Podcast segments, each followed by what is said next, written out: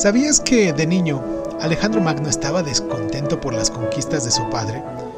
Y que, según nos cuenta Plutarco, se entristecía cada vez que hubiera menos reinos que conquistar para cuando él llegara a ser rey?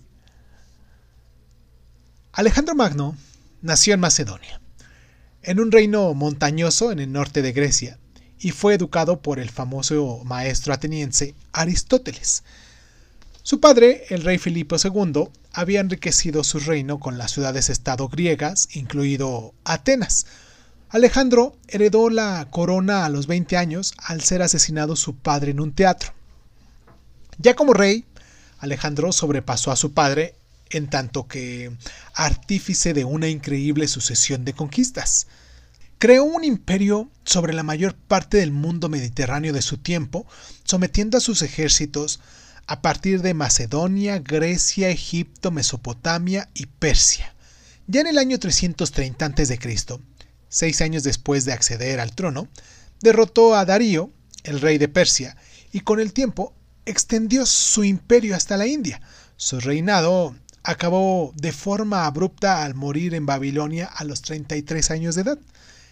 El imperio eh, que había creado se lo repartieron sus oficiales, pero siguió en pie durante cientos de años hasta ser conquistado por los romanos.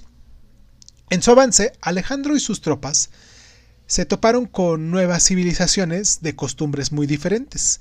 En lugar de destruir sus culturas, los griegos las absorbían, y así emergió una nueva cultura híbrida conocida como helenismo. Por primera vez en la historia, una gran parte del sureste de Europa y de Oriente Próximo compartieron la lengua y la base cultural. El griego continuó siendo la lengua franca del mundo antiguo durante muchos siglos. Los libros del Nuevo Testamento se escribieron en ese idioma. El fermento cultural que extendieron las tropas de Alejandro continúa siendo tal vez el legado más importante de, su, de la posteridad. Alejandro sigue despertando hoy en día un gran interés y los historiadores contemporáneos han continuado investigando sobre su despiadada forma de dirigir a sus ejércitos, su amor por los caballos, sus estudios filosóficos e incluso, más recientemente, su orientación sexual.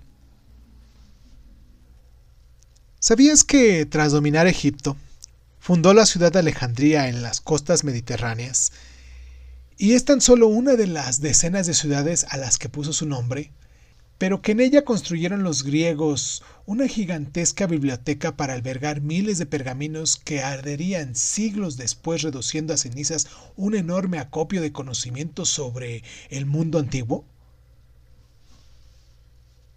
¿Sabías que Alejandro fue un cazador insaciable? Y que según afirma abatió a 4.000 animales, incluidos leones, durante una sola cacería en la que hoy en día es Uzbekistán? y que los antiguos griegos usaban para estas lindes lanzas, redes y un poco más.